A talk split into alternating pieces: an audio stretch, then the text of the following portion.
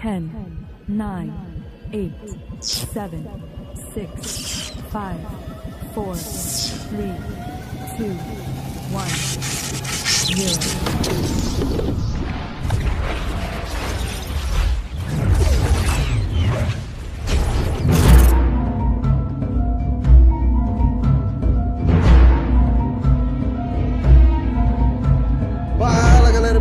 Bem-vindos a mais um episódio de Neuronautas. Aqui quem fala é o Miguel, seu anfitrião, e você é bem-vindo a viajar com a gente nessas neuras, universo e tudo mais. Hoje estamos aqui com. Fala pessoal, eu sou o Matheus do canal Nextcreen do YouTube e o Pedro é um mistério não resolvido. Essa é a minha intro, mano. Vou ter que bolar outra agora, velho. Mano, essa é a linta de todo Exato, mundo, cara. cara, é o subtítulo do episódio. Como você apareceu aqui hoje também continua assim, dessa mesma forma. Fala galera, aqui é Jonathan Paiva e o maior mistério da humanidade continua sendo o pijama com bolso. Que? É que que você vai levar pra cama.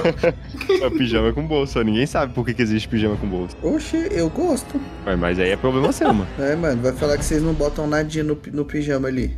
Caraca, sou contra, mano. Eu não sabia nem que tu usava pijama, Miguel. Achei que tu dormia sem camisa. Que isso, tá expondo minha intimidade aqui no, no podcast, mano. Olha o cara. Os ouvintes agora estão com essa imagem de eu dormir no seminu. Olá, pessoas. Aqui quem fala é Fernando Alves. E às vezes a ignorância é uma benção. Inclusive, o que, que tem a ver? O bolso se eu durmo sem Ah, camisa? não, o cara ainda tá nessa, mano. O cara Por que, ué? ninguém O que merece, tem o velho. bolso é a calça, mano. O que tem o bolso é a calça. O que, que tem a ver se eu tô sem camisa ou não? Claro que não, mano. Eu tô falando justamente do pijama, que a camiseta do pijama tem um bolso. Essa é a questão. Ah, não, agora tá explicado aí o mistério pros ouvintes, pô. Não, aí tudo bem. Fala, galera. Aqui quem fala é o Pedro Paiva. É muito bom estar aqui de novo. E o maior mistério de todos é o que que eu tô fazendo aqui, mano. Outro bom mistério é porque o Pedro Martins ainda não importou seus amigos para a sua mansão nos Estados Não, Unidos. não, não, não, não. Eu já chamei os caras e os caras não querem vir. Mas agora é que vocês estão sabendo que eu tô aqui nos Estados Unidos, esperem conteúdos aí interessantes. É, porque eu tô esperando até agora, já tem umas três É, semanas. porque o cara, o cara prometeu pra gente que ia ter no Instagram conteúdo adoidado. Vai ter, vai ter, e só teremos. na- até chegar lá. Ele pisou lá, parou o conteúdo. Teremos, É, teremos. não, foi a, primeira, Exatamente. foi a primeira semana. A gente juntou todo o dinheiro aqui que a gente ganhou no Neuronautas, investiu no cara pra ele pra me ir. mandar pra Nova E York. aí o cara desapareceu, mano. Então você que tá escutando aí, véi, se você quiser mandar mais um neuronauta pra Nova York, você já sabe do nosso catarse, né? Cara, é bom, velho. O cara fez a melhor ponte. The guy is good. Você que gosta do Neuronautas, entre no nosso Catarse. E lá a gente vai ter vários planos com diferentes preços e diferentes recompensas. Vá lá, ajude o Neuronautas. Por apenas 5 reais você já pode estar ajudando a gente. Outra notícia muito boa pra gente estar trazendo aqui é que conseguimos, galera. Batemos a nossa meta aí na Twitch. Conseguimos aí os nossos 50 seguidores. Temos horas de conteúdo, então estamos no processo aí de nos tornarmos afiliados, já temos requisitos. E foi tudo graças a vocês, né? Queria agradecer todo mundo aí que colaborou, que em algum momento foi lá na Twitch é, e ajudou a gente, né, cara? Então, assim, esperem aí para mais notícias, mas por favor, continue nos ajudando se você ainda não foi lá. Vai lá, segue a gente, não custa nada para você. E, bom, se você tem Amazon Prime, daqui a pouco a gente conversa, beleza? Segura aí esse, esse Prime. Dá uma segurada. E última coisa, agradecer o nosso querido Jordan Machado, que continua aí conosco, como nosso apoiador. É, o mais brabo de todos. Vamos lá, vamos pro episódio de hoje aqui, que, bom, promete, hein? Esse episódio promete. Vamos lá.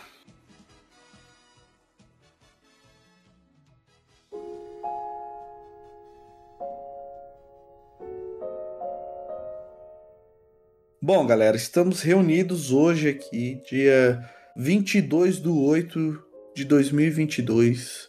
E isso não quer dizer nada, mas, né, nos reunimos aqui para falar sobre casos não solucionados e mistérios da humanidade. Esse é o nosso tema aqui de hoje. Espero bastante bizarrice, mas também casos interessantes. E vamos, né, mergulhar aí nesse mundo desconhecido, sei lá, nessa verdadeira neura, talvez esse seja o programa que mais combine com essa, com essa palavra também aí, que a gente nem sabe se existe mesmo. E quem vai começar é. Beleza, vou começar aqui primeiro falando de um caso muito conhecido, mas ao mesmo tempo não, porque eu também conheci ele hoje, quando eu tava pesquisando. Ué. Mas ele é simplesmente o caso aí. O cara acabou de criar um paradoxo, mano. Todo mundo conhece e ninguém conhece ao mesmo Sabe por que, tempo. todo mundo conhece? Porque ele é simplesmente o maior caso de roubo de arte que já existiu. Que Mano, todo acon- mundo já viu esse filme, velho. Que filme, É a mano. série filme? dos Homens e o Segredo lá, pô. É o cara metendo essa pra cima da gente, pô. Todo mundo sabe que é o Jorge Clooney, cara. É, né? velho. Olha Ok, o cara. Solucionado, próximo. É. Agradeço. Os caras não nem deixam eu falar, velho.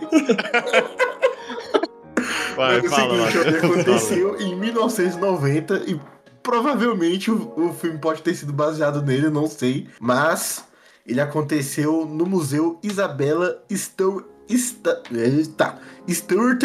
Sturt... Acho que se fala Sturt mesmo, Gardner. E ele aconteceu enquanto estava é, rolando aí um grande evento nos Estados Unidos, né? Que acho que é um feriado, que é o Patrick's Day. Não sei se vocês já ouviram falar nisso. St. Patrick's Day, o, o Dia de São. Patrício, padroeiro da Irlanda. Isso, exatamente. Tudo fica verde lá e parece que 10% da população dos Estados Unidos se considera é, irlandesa. Então, esse dia é um dia bem valorizado lá, onde tudo fica bem verde e o pessoal se embebeda na rua, né? E, enfim, é uma das, uma das grandes festas aí dos Estados Unidos, né?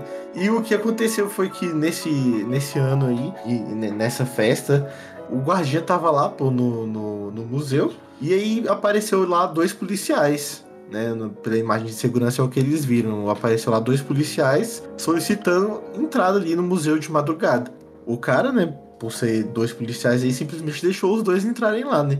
Então, depois que eles entraram, eles simplesmente abordaram lá o, o guardinha e, e prenderam ele, né? E, e simplesmente foram levando tudo, cara. Foram pegando tudo que tava um monte de coisa, né? Um monte de, de arte ali, de, tipo assim, artistas lendários mesmo ali, europeus, e e foi colocando no carro e levando embora. E aí o que aconteceu foi, foi milhões aí de prejuízo. E, de- e hoje em dia o curioso é que essas mesmas artes estão lá, só que só a moldura. mano, eu fiquei triste Sério? quando eu vi essa parte. Sério, é sério, mano. Não acredito, Você vai, lá, você vai lá nesse museu, os caras, tipo assim, os caras tiraram da moldura os quadros, deixaram só a moldura lá e eles deixaram lá as molduras como exposição lá desse acontecido. Claro, E né, o- mano? o maior- Moldura é caro, pô. Virou arte moderna, né, mano? É, virou arte moderna, exatamente. E o, e o mistério está em quê? Está que até hoje, né, depois de mais de 30 anos, simplesmente não encontraram os caras e nem encontraram nenhum dos quadros. Ou Caraca. seja, tá aí o mistério até hoje. É oferecida a recompensa de 10 milhões de dólares para quem entregar uma informação que ajude a encontrar os quadros. Nossa, então, velho. Esse é um grande mistério aí, porque é, foi o maior roubo de, de artes mais valiosas aí. E é provável, né, que a, uma- a teoria mais aceita de que esses quadros estão sendo leiloados ou vendidos aí entre, entre ricos aí pelo mercado negro, alguma coisa do tipo, porque nem, nem pra, assim, em vendas oficiais foram encontradas, né?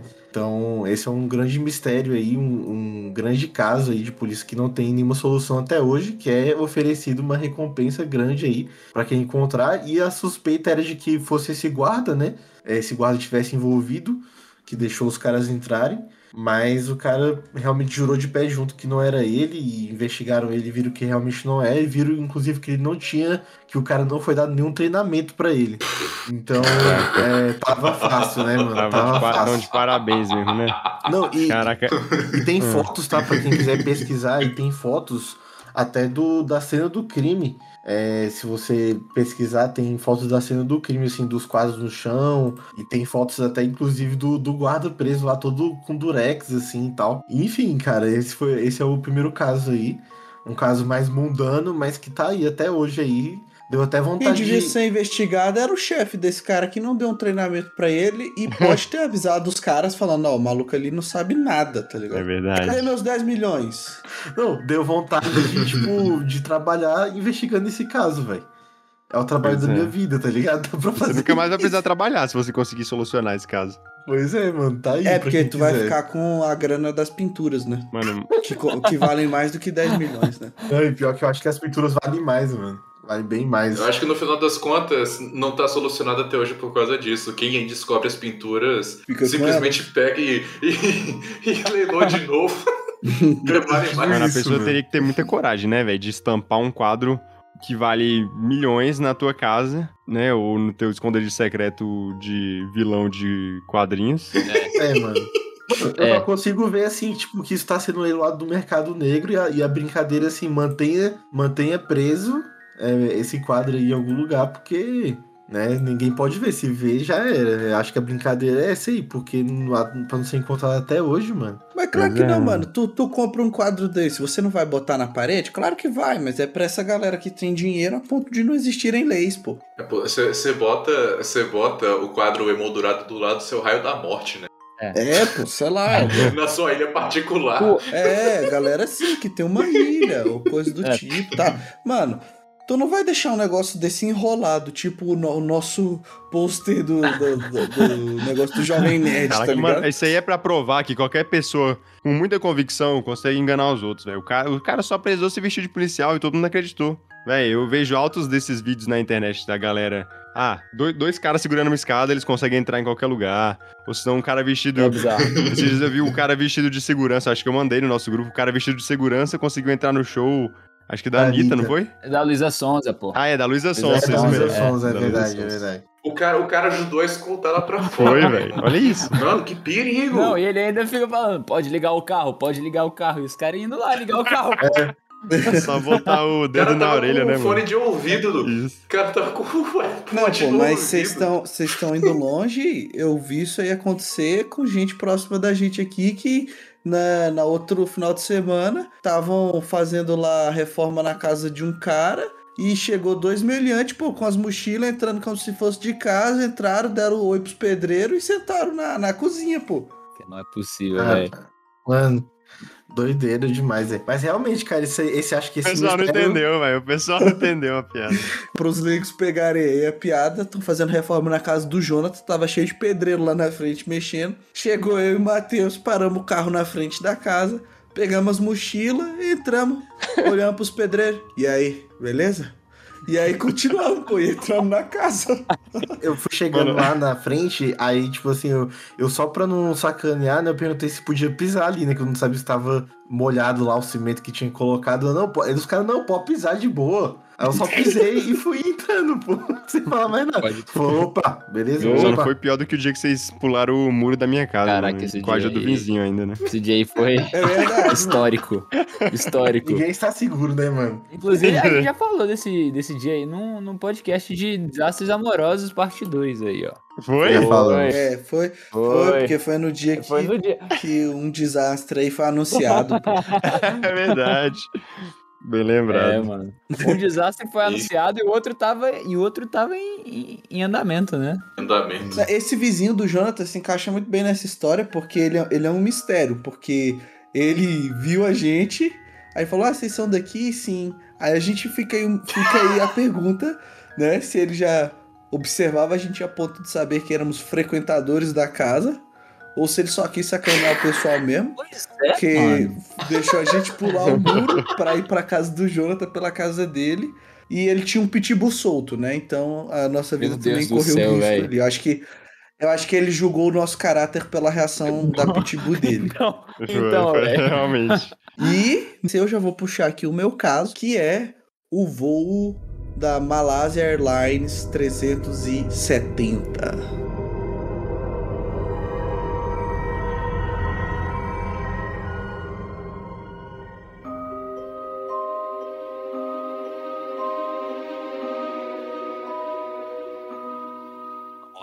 Esse é bom. Isso é bom. É recente. O Malaysia Airlines 370, ou MH370, foi a, é a identificação da, da rota aérea, né? E ela é comum é ali, bem regular entre os aviões pegarem e tal. É a rota internacional entre Kuala Lumpur, na Malásia, e Pequim, na China. Mas enfim, lá em 8 de março de 2014, ou seja, não é tão antigo assim, mano. Tem menos de 10 anos. Ainda era dia 7, né? Se você for olhar o, o TC. O TC é quanto no, no GMT, GTM aqui? Toda vez que você fala o TC, mano, eu só lembro de Ultimate trocar de Championship. Mano. É, por isso que eu vou trocar aqui.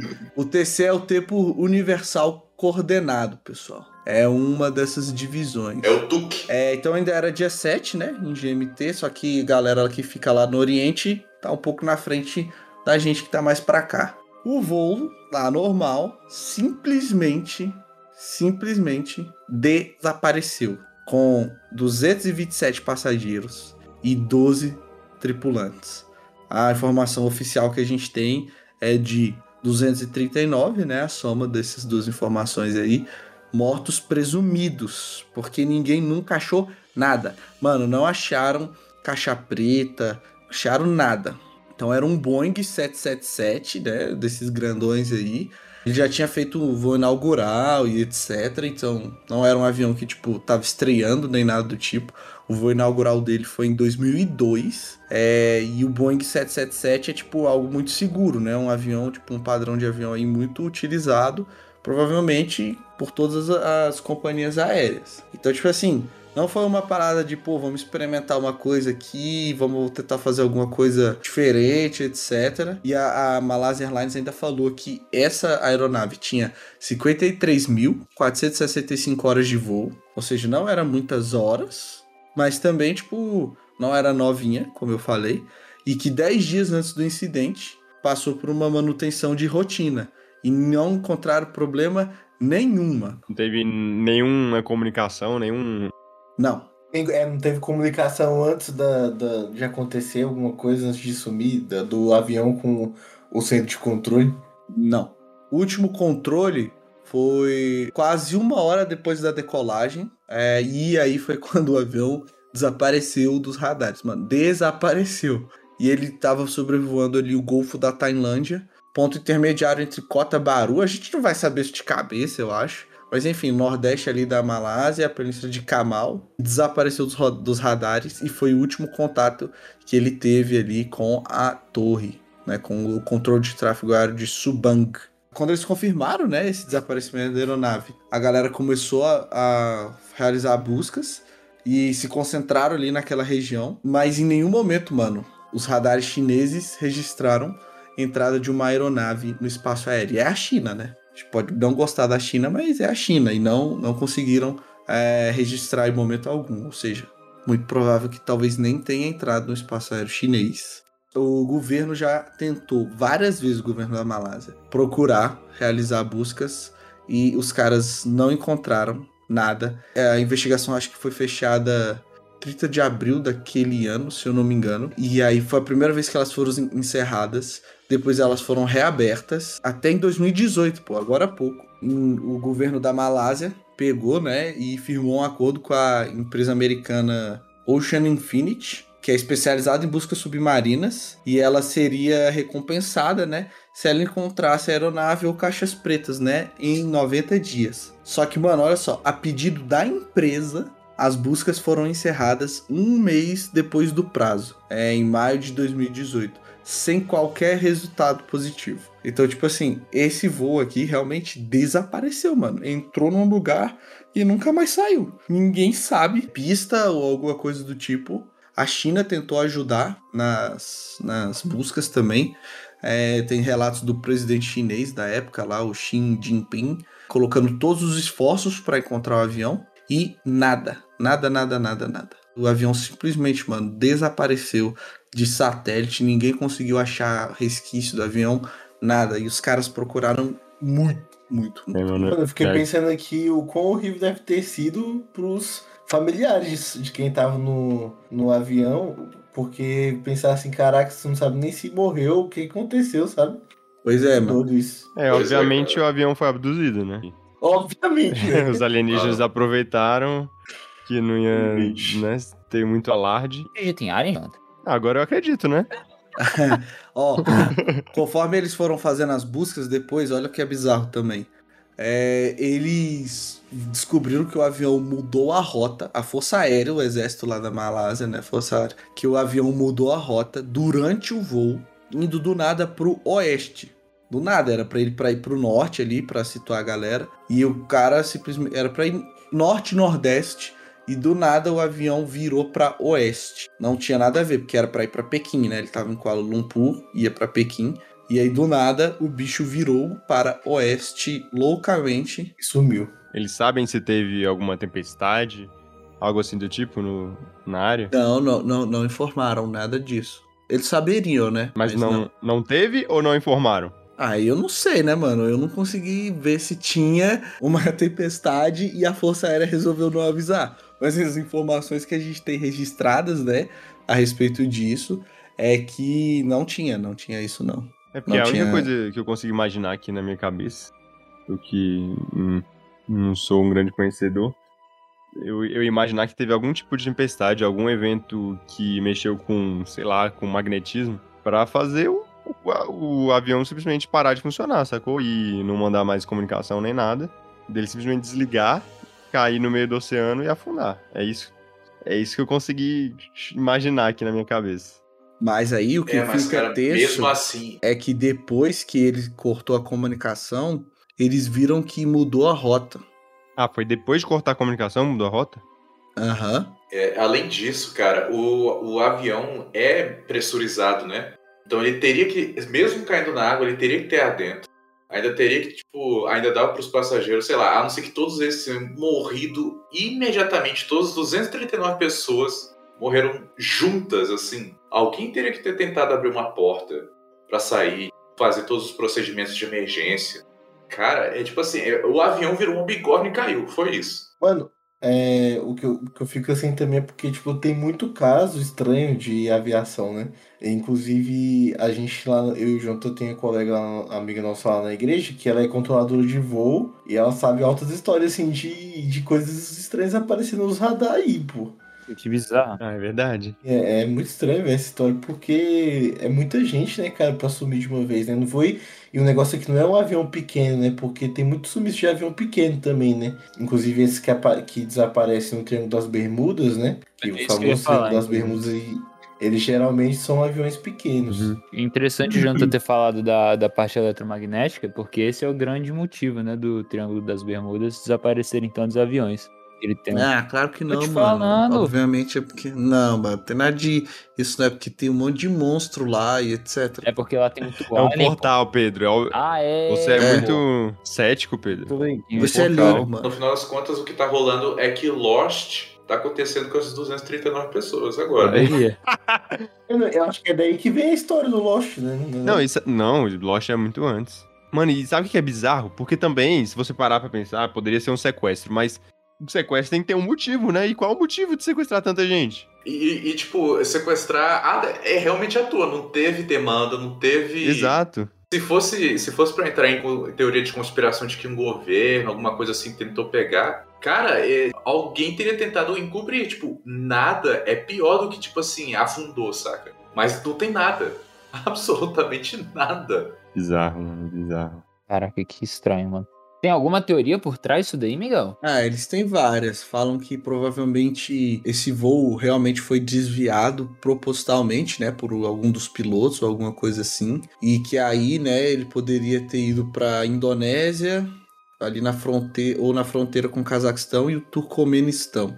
O negócio é que é tudo hipótese, porque não encontraram nada, mas eles falam que é, provavelmente foi erro humano, tá? E parece que eles. é, uma das hipóteses é que eles realmente desligaram propositalmente as comunicações e aí fizeram alteração da rota. Saíram da rota e voaram pro oeste por alguma, algum motivo aí que ninguém consegue saber. E aí, bom, vamos lá. O que, que vocês acham que aconteceu? Eu sou defensor do, do- dos aliens, mano. Você é defensor dos aliens? Não, defensor. Defensor dos aliens, pô. Não, defensor é uma palavra muito forte. Quer dizer que você vai defender eles quando eles vierem? Ué, você tá dizendo que eles são maus, pô? Quer saber Tá, que. tá dando muito Blue Range, mano. É, eles sumiram com 237 Ah, pessoas. vai que levaram eles pra um, pra um spa, mano, sei lá. Ah, não, então garante? eu O realmente. Pedro te também é garante. borboleta, o Pedro é borboleta também. É, Mano, eu tenho duas teorias. Uma é que eles decidiram desviar essa rota e é uma coisa que eles não poderiam fazer. Desligaram o rádio, né, as comunicações para que eles pudessem fazer isso, né, e ninguém viesse reclamar. E nisso aí algo deu errado e eles caíram. A outra, que é parecida um pouco, é que eles, ele foi sequestrado e depois caiu. É, eles têm aqui né, uma afirmação de que caiu no mar, né? Que te- teve uma declaração do primeiro-ministro da Malásia dizendo que não havia dúvidas que ele tinha caído no Oceano Índico. Uma das coisas que dizem é que foi uma queda perpendicular, né? É vertical. Ou seja, o avião foi pra dentro do oceano, pô.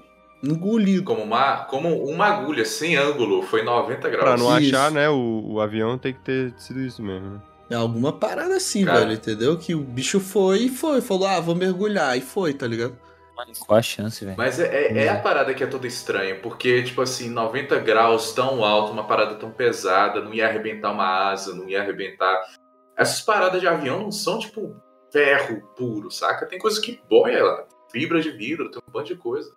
Teoria, teoria da conspiração louco, mas eu tô achando que esse avião foi levado pra algum lugar.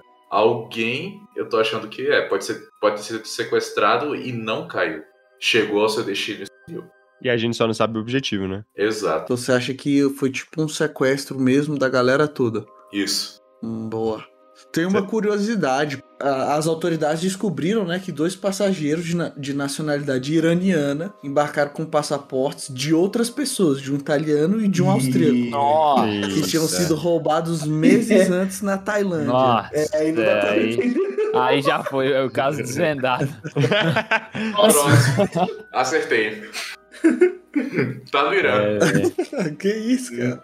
Tá lá no Irã, sequestrado até hoje, né, mano? Exato. Pois Qualquer é, dia aí aí- eles, eles oferecem. Assim, Tem cara. relatos de cinco crianças, mas outras fontes mencionam apenas duas. Aí teve essa parada mesmo dos, é, dos iranianos que roubaram né, os passaportes de um italiano e de um austríaco. É, meses, foram roubados meses antes na Tailândia. E aí, enfim, há 14 nacionalidades presentes ali no, no voo. Principalmente chineses, né? E o pessoal da Malásia mesmo. Não tinha ninguém importante, não? Todas as 239 pessoas, mas com cargos de governo, não. Deixa eu só dar a última informação aqui, Pedro. Para os ouvintes aí, ó, de vez em quando a, é, a galera ainda detectava sinais. Eu não tô zoando, tá? Meu Deus. O avião até hoje. Abram aí, pode ir lá no Wikipedia ou fazer um busca em outro lugar aí. Voo Malásia Airlines 370. Tinham sinais sendo captados que poderiam ser da caixa preta, entendeu? É, no, no mar e etc. Que alguns navios conseguiam captar. Alguns por mais de. é, acho que de horas, de, por mais de duas horas, da primeira vez que, que rolou um desses. É, só que o pessoal não consegue achar, mano. Não consegue. Então pode realmente ter caído no mar, né? Fiquem aí com essa. O que, que será que aconteceu? Bem, mas no final das contas, é, existem mais aviões no mar do que submarinos no céu. É. É verdade. fica aí, fica aí a denúncia. No final de julho de 2015, foi encontrada uma parte da asa da aeronave no litoral da ilha de Reunião, próximo a Madagascar. A peça, encontrada por moradores durante uma limpeza da praia, foi submetida a uma perícia por especialistas e identificada como sendo do MH370. Além desta peça, foram encontradas almofadas de poltronas e janelas de avião, que as autoridades acreditam ser também da mesma aeronave. Dois destroços encontrados a 27 de dezembro de 2015 e a 27 de fevereiro de 2016 em dois locais separados por 220 quilômetros, perto de Moçambique, pertencem quase com toda a certeza ao voo MH370. As duas peças faziam parte da fuselagem do Boeing 777. No entanto, nestes dois últimos, nada está confirmado.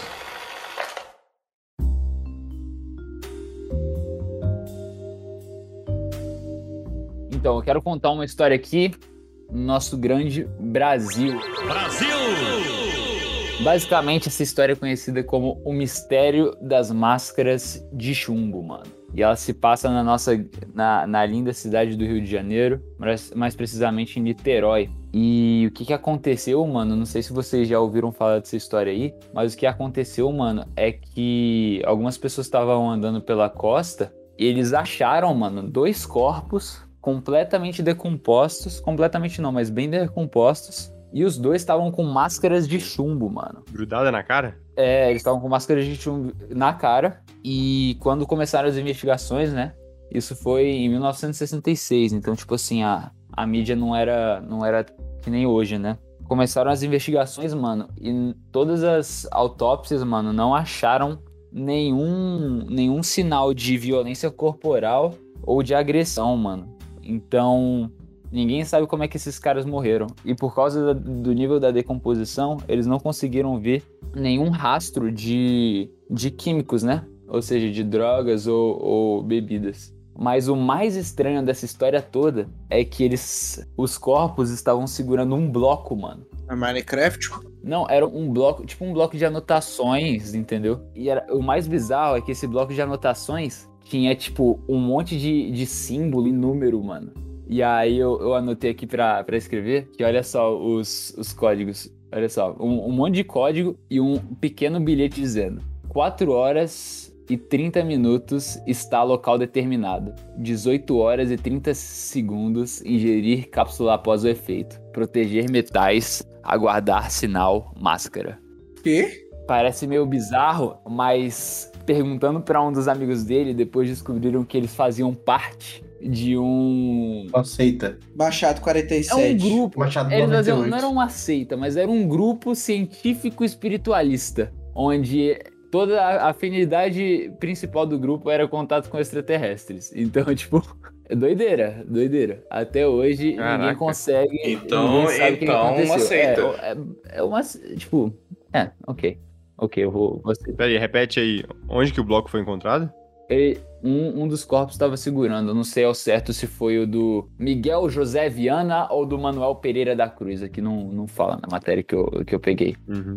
Mas tá aí, mano. Fica aí o que, que será que aconteceu, mano. Bizarro. Que isso, bicho. Bizarro. Mano, bizarro. Mas então, basicamente, ele- eles se mataram. Mas a questão Ah, é não, lê de novo isso aí, que maluquice é essa? 4 horas e 30 segundos está local determinado. 18 horas e 30 segundos ingerir cápsula após efeito.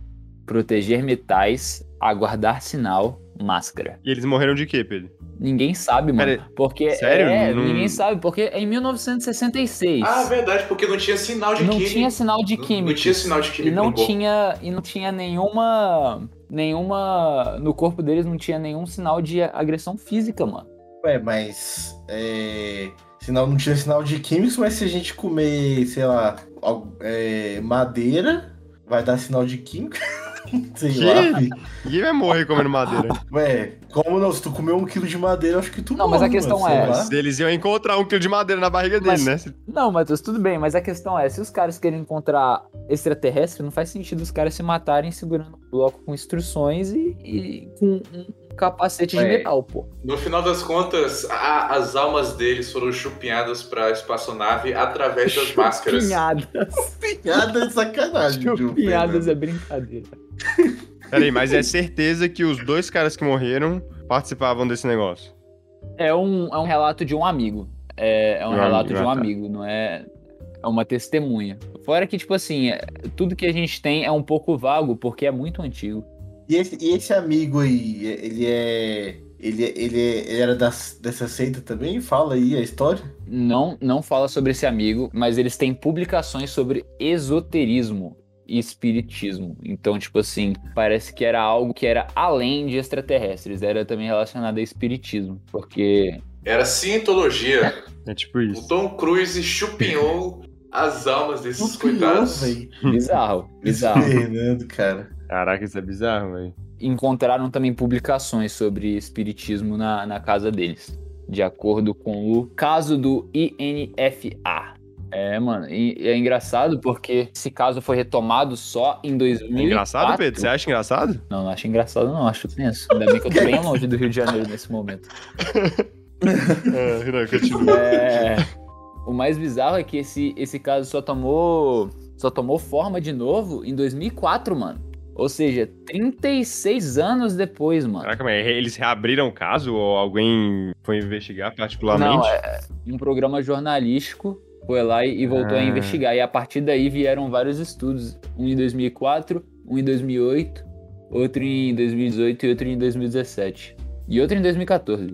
Mas sem nada, de novo. Sem nada, mano. Porque é muito antigo, né? Ah, O que é É, quanto mais tempo ter. passa, mais fica difícil, né? Essas coisas. É, acho. é verdade. Ainda mais porque não tem mais os corpos direito, né? Pra ver. É, e os conhecidos estão morrendo, né? É. Eles devem ter tomado alguma coisa, mano. Só pode, mano. Não é possível. é drogas, O que, né? eu, o que eu acho também, mano. Se fosse radiação, radiação não teria como, como verificar. Teria. Sim, você encontra, você encontra no corpo. A radiação fica anos e anos, mano. Caraca, Meia vida de, de uma parada radioativa, por mais que seja fraca. E vai Uhum. que os caras aí que fez o exame toxicológico aí também foi subornado por- uma organização, Não, sei lá. não faz sentido, não. Aí, aí já é. Não, Mas o, o- o principal motivo do, do, do toxicológico não ser confiável é pelo fato do corpo estar em decomposição. Já Hum. teve estado em decomposição, então não tem como você saber. Então foi dias depois que foi encontrado. Foi, foi dias depois. É, mano, eu acho que realmente a alma dele. A alma dele foi chupinhada e ele simplesmente morreu. Porque tava sem alma. O nome vai ser o nome desse episódio- desse episódio, velho. Os chupinhados, velho. Chupinhados sem solução. Tô vendo uma teoria aqui que eu acho que ela é muito, é muito boa, né? Que é, eles podem ter tomado uma, alguma droga psicotrópica, né? É, sim. Pra, sei lá, entrar em contato com os ETs ou qualquer outra coisa. E aí, como você falou, usar a máscara pra proteger. Tiveram overdose, pô. E tiveram overdose e morreram. overdose. E como não É. já encontraram eles mais tarde, não dava pra saber, né? A causa da morte. É, esse é, esse é, isso é o que eu acho também, mano. É o que eu defendo, porque não é possível, pô. Não tem outra coisa.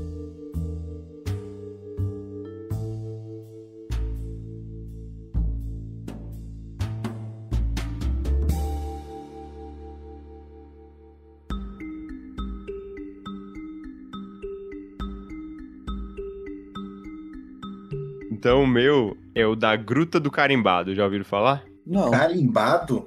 Isso. Ele foi o quê? Chupinhado? Véi. O maluco que encontrou, foi, foi encontrado morto com um carimbo na testa que carimbou o crânio dele, entendeu? Não, esse aí não tem morte, não, até onde eu sei, pelo menos. Isso aí foi dica do meu amigo Davi. Ele me contou esse, negócio aí, eu fui pesquisar. O negócio é o seguinte. Lá na cidade de São Tomé das Letras, no sul de Minas Gerais, né, uma cidade conhecida já por ser, tipo, a capital brasileira do misticismo e das lendas, né? Essa área aí de Minas Gerais acontece muita coisa bizarra, né? E avistamento de OVNI e tal. E, enfim, lá existe essa gruta misteriosa. Por que que ela é misteriosa? Porque ninguém nunca chegou no final dela. Ela é uma gruta muito grande, aparentemente. Só que, como ela é muito apertada, parece que depois de 100 metros, cento e pouco, ela vai ficando muito apertada. E não dá pra você levar coisa suficiente pra você ir muito mais pra frente. Mano, eu tenho uma agonia disso, velho. Você tem claustrofobia? Não, não tenho claustrofobia, mas pra mim, velho, a ideia de você se espremer numa caverna, tá ligado? Uhum. E ainda tendo que deixar as paradas de fora, não, não- a pessoa tem que estar muito maluca das ideias. Não me agrada. Pois é. Anos atrás, não, vários anos atrás, né? Teve uma expedição, parece que foi feita pelo exército, e eles conseguiram topografar né, uns 212 metros, é o que tem relatado. Mas, justamente, né? Chegou uma hora que ia acabar o suprimento e eles tinham que voltar, né? É sensatos, né? Isso. E aí é por isso, inclusive, que o nome dela é Gruta do Carimbado, porque é tão apertado, né? E as paredes têm uma pedra meio argilosa, e todo mundo que entra, né, sai lá carimbado, entendeu? Aí, quase acertei, pô. Mas isso aí é só o começo, só o começo. Porque o grande mito dessa da caverna é que ela chega até Machu Picchu, no Peru. Não é possível. Cerca de Aqui? qua- isso, daqui lá de Minas Gerais até Machu Picchu. Que isso, Mais mano? de Isso, é possível. 4 mil Não, pô. quilômetros. Que isso, pô? Isso é possível, pô. Não pode ser. É, não, mano, aí é você tá possível. falando do homem topeira lá dos incríveis, pô. Tá de sacanagem. Não, eu tô falando sério. Não, e esse mu- mito, ele não existe só no Brasil, no Peru também. De uma Não é gruta que tá lá também. Os caras falam, Na, na caraca, gruta dele carimbado, El de carimbadito. tu sai lá em Minas Gerais se tu entrar aqui, ó. A galera fala lá do Peru, tá ligado? Como assim, velho? É, olha só, tem, tem várias teorias, né? Tipo, teoria, por exemplo, é, do sumiço dos Incas que habitavam lá nos Andes antes da chegada dos espanhóis. Como é que eles teriam sumido? Ah, eles teriam entrado nessa gruta e Vindo Né? pro Brasil. ido pro Brasil, ou sei lá, se ela sai em outro lugar, né? Ninguém sabe a extensão dela. E às vezes eles estão vivendo lá debaixo da terra, mano. Os seres Ué, não tinha intraterrenos. Ficas no centro Mano, da não, Terra. não Exato. tinha essa Eles história. estão vivos e moram no Brasil, velho. É. Não tinha essa história que o Saddam Hussein ou era o Hitler que tava escondido no Brasil vivendo nos túneis, alguma parada assim? Todo mundo, velho. O Saddam Hussein, o Michael Michael Jackson tá lá. Michael Jackson tá no Brasil, Elvis, tá todo mundo lá. Que isso, velho? Não, outra coisa. Machu Picchu tinha muito ouro. Só que a região de Machu Picchu não era uma região que produzia muito ouro. Caraca, nós então, fomos roubados até pelos índios antigos, o velho. ouro tinha que ser transportado de outro lugar. Cara, Em Minas, Caraca, Gerais, Minas Gerais tem muito ouro. Isso aí a gente sabe. Ué, Minas Meu Gerais, irmão, né, mano? Minas Exatamente. Gerais. Minérios à vontade. mano do céu, a gente tem que entrar nessa caverna e pegar o ouro de volta dos Inca. pois é, não, mano. Na é. moral, a gente foi roubado por português, por Inca. É, pro peruano é sacanagem. Não, mas ninguém morava aqui, né? Não pode dizer que foi roubado pelos Incas. Não, mas, velho, pode ter sido. Mano, grande chance de ter sido algum antepassado meu, pô. Alguém tá roubando até hoje, a gente não sabe, pô. Não, a minha bisavó de algum lado aqui era índia, pô. Eu quero esse dinheiro aí de volta. Não, e aí vem os, os- a parte ocultista, né? Que a galera é doidona. Desculpa, galera. Desculpa, galera, cultista. Mas pera aí, rapidão. Deixa eu fazer uma pergunta antes de, tro- antes de tu entrar nisso daí. Essa, a topografia que a galera fez, então, é, indicou que existe a possibilidade dessa caverna realmente ir Não, até o Peru. Não, isso aí a gente não tem essa informação. Isso aí é, Não, é mito. Uma suspeita. Ah, tá, beleza. É, isso é mito. Isso é uma suspeita que a galera tem, mas não foi confirmado é, Não, não. nada, né? Tá. Não. E aí, né, a parte que eu tava falando dos ocultistas, né, que eles falam, né, que tem um portal dimensional pra outro plano, tipo Dark. Só que no Dark era temporal. Lá que a gente vai encontrar o voo, pô. É lá O não. voo da Malásia. Vai. tá os 237 lá dentro. A Malásia achou o outro ponto do voo assim no ar. Exato. O outro ponto da caverna entrou. Aí, aí tem umas pessoas que falam que lá é um dos sete pontos energéticos da Terra. E agora uma coisa que é interessante é que os visitantes afirmam que, quer dizer, afirmavam, né? Porque desde dezembro de 2011 e o acesso para a parte de dentro da gruta foi proibido lá pelo Tribunal de Justiça, porque tava tendo depredação, velho. Eles fizeram, tava tendo depredação e aí eles fecharam. O de Justiça tá escondendo os Inca, mano. É, pelo menos é isso que a gente sabe, né? Eles Eles acham que, acham que engana a gente. É isso que eles dizem. É isso que eles querem que você acredite. Mas enfim, as pessoas que entravam lá, elas falavam que sentiam uma energia, né? É, tem umas pessoas que falavam quando fechavam os olhos, conseguiam visualizar um portal todo iluminado. E agora um fato, um fato de verdade. É que o magnetismo lá dentro é alto. Então, as pessoas que levavam a câmera pra filmar, as câmeras, elas, tipo, começavam a não funcionar direito, sabe? Para com esse negócio de magnetismo, essa parada de câmera não funcionar. É, é espírito, velho. Parece que tu não sabe, velho. Informa direito os ouvintes, mano. Nunca jogou fasmofobia com a gente, velho. Esse cara, velho. Respeito aqui nesse podcast, mano. Respeito, A por gente favor. tem que entrar nessa caverna e pegar o ouro de volta desses Inca fantasma, irmão. Dava pra fazer uns Uncharted só no Brasil, velho, com as histórias que a gente tem. Então, velho. Caraca, que. Assim, tudo bem que, pô, ninguém mais pode entrar lá, né? Então não tem como confirmar isso. E aí a galera que entrou pode ficar, não, pô, vamos contar a história. Não, eu fui lá e vi, senti isso e aquilo. Então, ainda mais sendo brasileiro, né? A gente pode, pode, pode pensar que realmente o pessoal fez isso pelo meme, pô, pelo meme. Se pá, eu faria, tá ligado? Pra vocês aqui, nossa, eu ia ficar pra sempre, mano. Eu ia Pô, ficar mano. aqui. Caraca, velho, não, vocês não têm noção. O. Inca me deu tchau. É, eu vi lá e tal. Sei lá, mano. O mineiro é muito gente boa, pô, pra, pra fazer uma conspiração dessa, pô. Ah, meu irmão, mas o mineiro é Não gaiato. confia nos Pô, mineiros, se não. fosse no Rio, pô. Mas, pô, sei lá, mineiro, mano.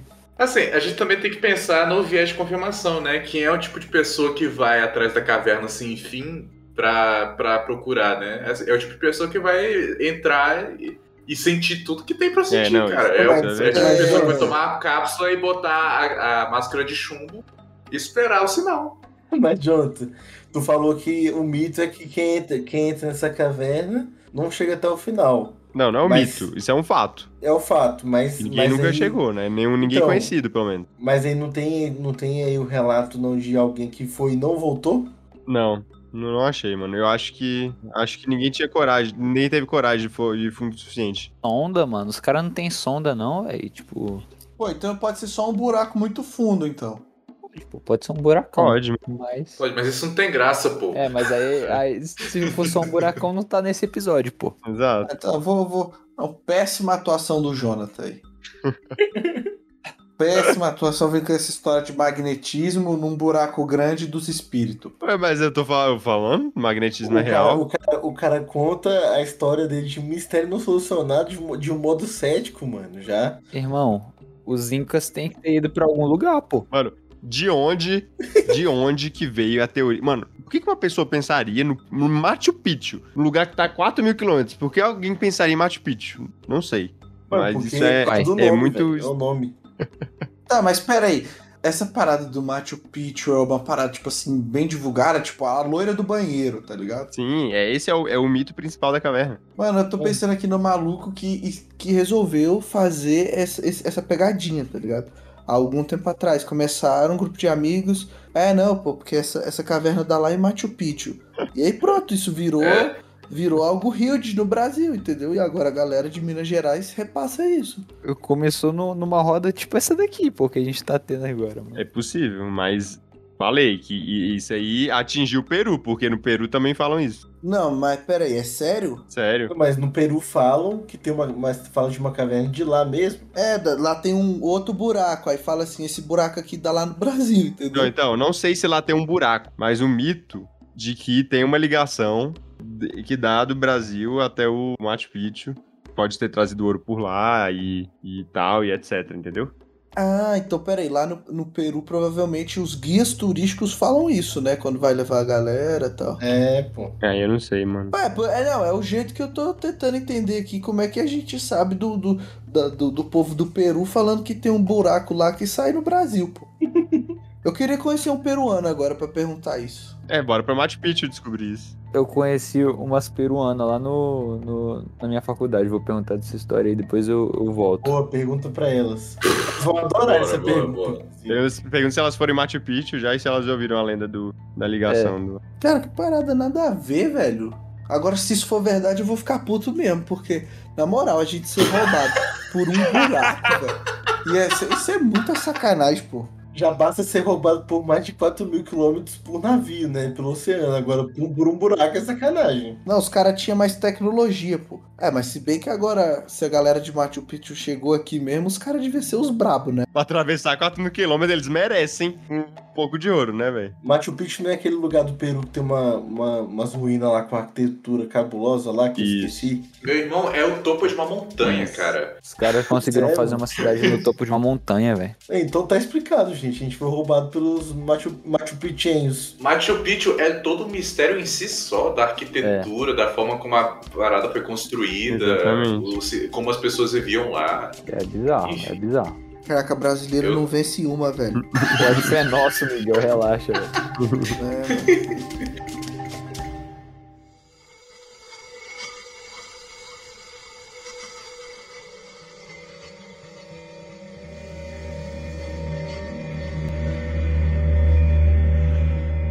A história que eu vou contar pra vocês, o incidente no Passo de Atlov.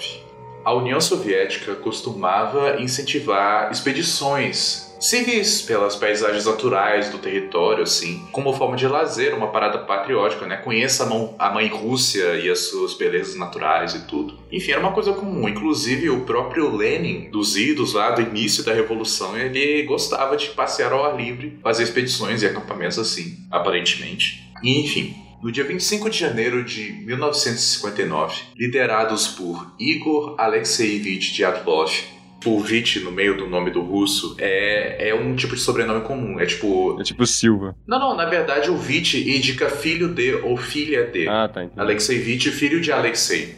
Ivanovich, filho de Ivan. É costume eslavo.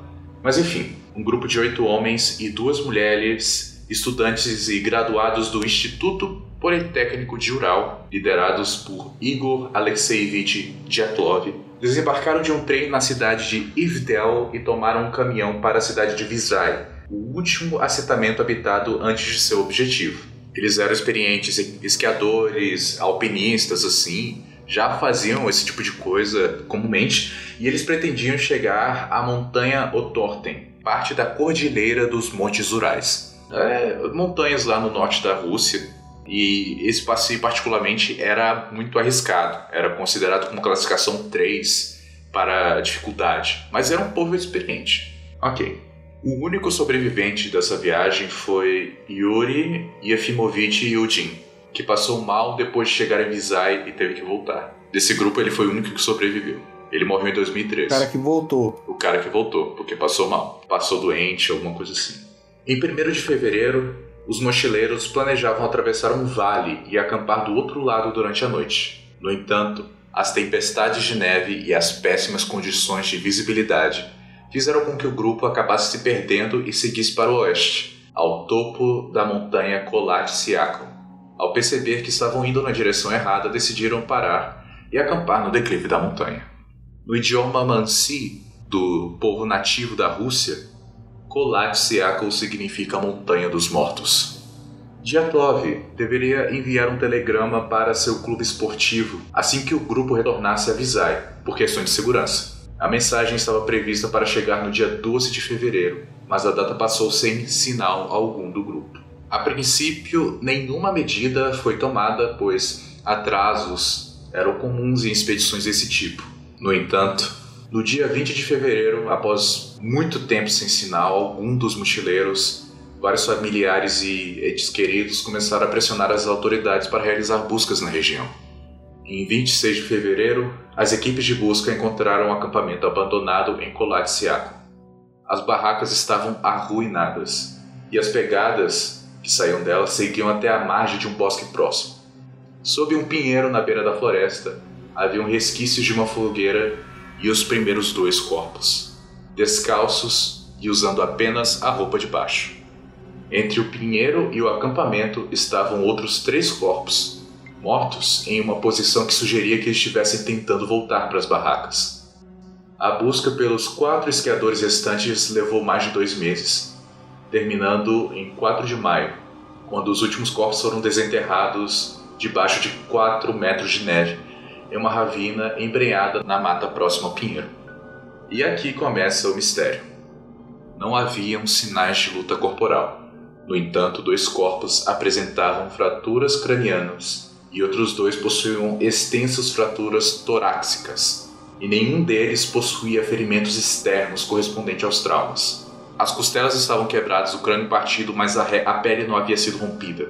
Vale ressaltar, a força necessária para provocar tais ferimentos é equivalente a um atropelamento, uma colisão automobilística. Um dos mortos estava sem a língua, a única ferida externa considerável. Mano, eu, eu, eu tava pesquisando, eu vi, cheguei a ver um pouco desse caso também. E achei bizarro demais, mano. Eu fico assim, tipo, velho. Pra mim, primeiro mistério, por que todos eles estavam sem roupa, tá ligado? Ainda mais no frio, porque tava nevando, né, mano? Assim, considera-se que vários deles morreram de hipotermia. Ah, inclusive. Eles não morreram com. Alguns, não, não. Alguns, pelo menos quatro, tinham esses ferimentos fatais mas os outros morreram de hipotermia. E peraí, eles tinham um acampamento. Eles estavam no acampamento, não tinha nenhuma cabana e coisa do tipo. Não, não, eles estavam em cabanas, barracas montadas Sim, no barraca montada. Não é nenhuma cabana, uma choupana, não, né? Não, não, eram barracas mesmo. Caraca, mano. Quantos estavam nus? Todos. É porque, tipo, é... Cara, parece que, pelo, pelo visto, todos. Todos haviam tirado a roupa. roupa. Inclusive, alguns até, tipo, pegaram, parece que, pela linha do tempo, parece que os que sobreviveram mais tempo pegaram as roupas que estavam os mortos e tentaram se vestir com elas, mas ainda era muito pouco. E, de novo, a maioria descalço, um com botas, o outro só com meia. Os caras foram assaltados, então. Não havia sinais de luta corporal. Não, pô. Ah, não. Pistola não é luta corporal, não, mano. Não havia sinal de tiro. Não, vamos lá, vamos lá. Se um urso desse uma, sei lá, uma patada, algo com a força que um de um urso, no peito de uma pessoa. Não, é cortado. Daria, daria. Não, não necessariamente. Corta, agarra, tá maluco. Não, depende mas do o tipo do é ataque. esse. O mistério é porque eles estavam sem roupa, mesmo se for um russo. Não, Não, mas calma aí, uma coisa de cada vez. Não, primeiro pra mim eles Eu quero sem saber se um animal muito forte conseguiria, tipo, fazer um ferimento desse e não deixar marca Qual ferimento? de quebrar a costela, sacou? roupa. Contusão. Só com impacto, sacou? Só uma com a força do por exemplo, um alce, sei lá. Sim. Não, o Alce ia, ia furar, pô, com, a, com aqueles negócios lá. Essas paradas corta, mano. A garra do urso ia deixar rastro. O, o negócio do Alce empala a gente, pô, dependendo do Alce. Ah, mas depende do jeito que o urso pegasse. Se o urso pulasse em cima do peito da pessoa. mano, aí a pessoa morria Não tinha marca de ferimento externo. Não tinha marca de ferimento externo, não tinha nenhum hematoma. Tá de sacanagem, ah, mano. tá, entendi. É, então é isso que eu queria saber. Eu tô tentando imaginar se existe um mundo onde, onde teve algum rastro assim de, de, de algum avalanche ou algum, alguma coisa assim, mano. Algum, alguma coisa relacionada a desastre natural. A hipótese mais aceita é de que tenha sido uma avalanche. E que, Então, assim, ah. que eles saíram das barracas por causa que estavam prevendo uma avalanche. Inclusive, vários deles estavam soterrados e as pegadas também, tipo, sumiam depois de um tempo porque havia muita neve em cima. E, enfim, Caraca, mas E- peraí, a barraca é tão térmica assim pra eles conseguirem ficar pelados dentro dela? É, mano, não tem sentido esse negócio do pelado. Por isso que eu tô falando, alguém forçou esses caras a tirar a roupa. Mano, o que eu tô pensando é que o banho geralmente é coletivo, né? Que eu tô ligado. Hã? você vai tomar banho nesse frio, cara. Eles não são brasileiros, cara, eles são europeu. Eu tô te falando sério, nos lugares que é frio, quando eles vão fazer alguma. Eles esquentam a água e aí é todo mundo ao mesmo tempo, porque é só uma água que dá, Não, entendeu? mano, mano, os caras nem tomavam esquentar. banho, velho. É, mano, não se toma banho nesses lugares assim não, pô. Ou sei lá, mano. Vou- O Ai, Fernando, Pedro, tá de sacanagem, uma né? Missão, eles estavam em uma missão é, é, específica. Eles estavam numa expedição civil, de lazer. Turística. Fazer não eram montanhismo. militares, então. Saca? Eu tava na cabeça Não que eram militares, eles eram estudantes. Aham. Então tá, eu vou dizer qual é a outra coisa, uma das explicações possíveis pra eles estarem sem roupa. Uma orgia. Eles estavam com as roupas de baixo. Ah, Mas, tá, enfim, não, pô, então explica, depois- pô. Tu não explica, tu falou pelado. Eu falei! Mas enfim, uma das teorias é que depois de um ponto da hipotermia, o, o corpo fica maluco, saca? Os, neu- os nervos começam a queimar, literalmente, e a sensação é de que chegaram a um ponto de hipotermia que estavam se sentindo queimando, sabe? Tipo, meio que deu Ah. uma volta, sabe? Do frio virou calor, e eles começaram a tirar a roupa e sair da Pô, barraca. mano, mas aí é ser muito burro. Porque... Não, cara, isso é coisa do, do frio, do clima, saca? Tudo é bem, uma mas esse, sensação. essa. Tudo bem, mas. eh, Pô, mano. É igual quando tu coloca, tu pega gelo, coloca na pele e vai queimando ali se você deixa muito tempo. Tu sabe que tu não tem que botar mais gelo porque você tem uma mente ali, né? Agora, Ah, pô, mas- eu tô com hipotermia, vou tirar minha roupa que vai ajudar. Mano, Mas mas no é- é- desespero, o- o- você ah. só quer se livrar da dor, velho. Às vezes os caras chegaram num nível mental tão absurdo que. Exato. Pô, mas geral, É. Voltando aqui também, o único ferimento externo realmente que acharam nele, e um deles foi. Um deles tinha a língua faltando. Mas o pessoal descarta dizendo que provavelmente um predador, um animal, um lobo, alguma coisa assim, comeu a língua. Quando o cara já tava Ai. morto. uai, comeu só a É língua? muito, é muito preciso, é muito preciso pra Pois ser é, animal muito específico. Acho que alguém foi beijar alguém e, e mordeu e arrancou a língua, mano. Não acharam a língua, acharam a falta da língua. Não, ele não comeu, mas às vezes, sei lá, o, tipo, colocou a língua pra fora, bateu o avalanche, aí a boca fechou e a língua foi de ralo, pô. Não sei, eu tô tentando Não, assim- alguma coisa. A língua estava faltando do corpo, não estava no estômago, não estava em lugar nenhum. Esse Black Stories aí não dá pra resolver, não. Não, enfim, eu tô falando de tudo isso pra vocês, mas eu quero. Eu quero falar do último detalhe que eu deixei de fora. Ah, olha o cara aí. É por isso que a gente não resolveu ainda, Fê. É, pô. Não, vai ficar pior.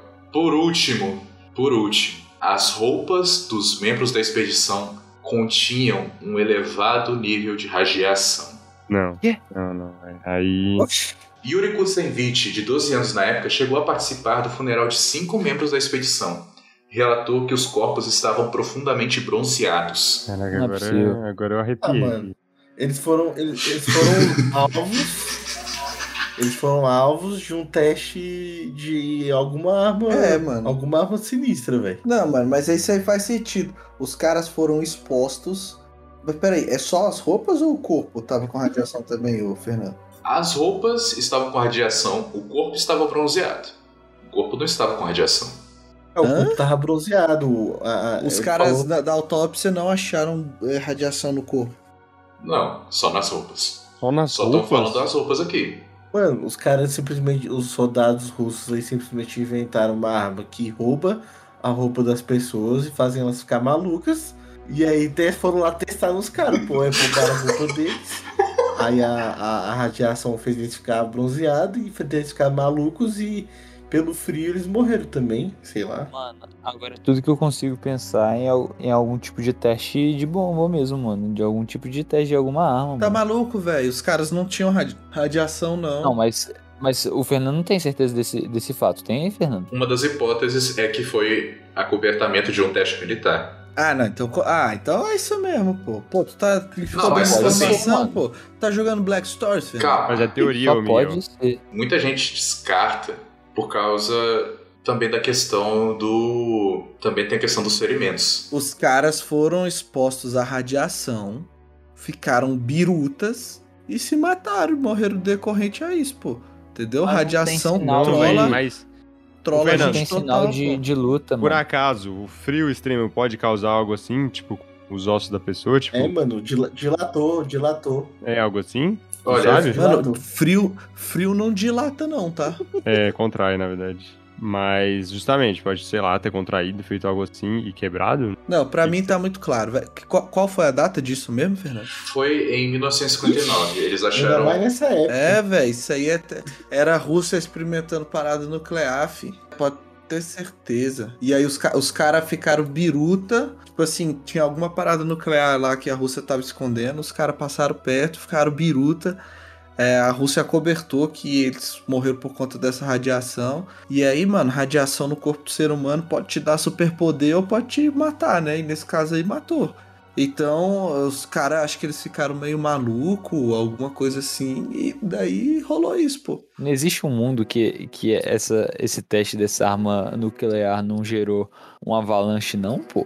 Porque é a única, é a única forma de justificar esses ferimentos aí, mano. E, es- e o cara tá, está soterrado a 4 metros de neve. Mano, mas, Alguns estavam. mas é isso, o cara morreu, ficou lá, e aí veio vir na neve e foi enterrando o cara. Tava nevando, o cara foi sendo enterrado. O cara que morreu com essa porrada, sei lá, às vezes foi pra. É o que eu tô falando, sei lá, a radiação deixou o cara tão maluco que ele saiu correndo e bateu no, com toda a velocidade, bateu numa árvore, tá ligado? Alguma coisa assim. Isso teria deixado um hematoma. Mas vamos lá, se o cara foi soterrado por neve, Fernando, de pouco em pouco, o peso da neve não poderia ter quebrado os ossos dele e não deixado hematoma? Então é isso que eu tô pensando. Aí a gente tá entrando em outras perguntas, assim, porque, de novo, esse é o grande mistério do caso. Ninguém tem uma linha do tempo de como eles morreram. Ninguém. Por que, que um cara ficaria parado enquanto ele está, tipo, sendo soterrado por neve? Assim, ele estaria vivo, morto? Mano, Alguns, tipo, foi declarado que o ferimento fatal foi o traumatismo. pra mim a, a linha temporal é bomba, terremoto, avalanche, soterrou, sobreviventes, os sobreviventes que não morreram por causa da radiação, morreram por causa dos, dos ferimentos. E é isso. A questão da roupa a gente vê depois. Mas não, não tem, mano. É estranho que, tipo, seja um acobertamento, porque eles não acobertaram justamente os sinais que indicam que foi uma parada do governo, saca? Se era pra dizer que não, não foi um teste, foi só um acidente, por que, que eles. Por que, que eles falaram, deixaram vazar, ou sei lá, deixaram anunciar que a roupa tava radioativa? Saca? O que você acha que foi, Fernando? Você que trouxe o caso. Eu não faço a menor ideia. Foi aquele meteoro, pô, que o Savage achou lá na Liga da Justiça. Os caras fizeram isso. É, mano, na dúvida, eu acho que é alienígena, mano. É a única explicação pra Na dúvida é é isso. alienígena. Eu concordo. Na dúvida, sempre ó, os aliens ganham, né? Eu acho engraçado dizer que existe uma teoria que consta, mas que ninguém leva a sério, que foi quando o Discovery Channel fez em 2013 o especial do Yeti russo. Aí, ó. Isso que eu ia falar, o pé grande é o Yeti. Eu boto fé, hein? Essa, essa é a minha. Pô, e- o Yeti é radioativo, mano. O Yeti radioativo. Não, mano, eu acho que o Yeti tentou salvar eles. O Yeti é uma força do bem, pô. O Yeti Por tentou, favor, velho. tentou salvar eles. O cara, o cara que tomou a porrada e quebrou a costela é porque tava tentando lutar contra o Yeti. O Yeti só se defendeu. Não teve marca de ferida. É o Yeti telepata, porque ele quebrou o cara. Quebrou por dentro. o Yeti O telecinético. Yeti telecinético radioativo, mano. Esse é poderoso. Caraca. Não, mas os mano, caras estão no sério. frio, mano. Acho que. se eu- ó, bom, posso estar falando muita merda.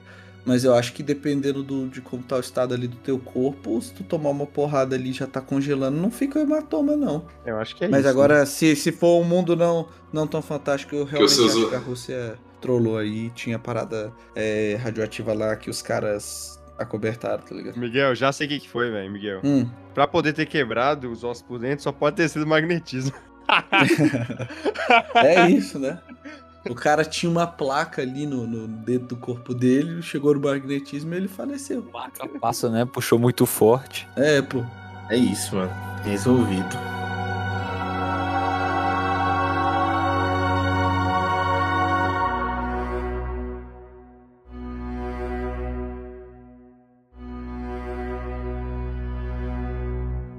Vamos encerrar aqui com mais dúvidas do que respostas. Agradeço vocês, ouvintes, por terem nos escutado até aqui. Diga aí se você qual é a sua opinião sobre o que aconteceu nesses casos. Se você tem uma resposta para compartilhar conosco, que aí a gente lê nos próximos episódios.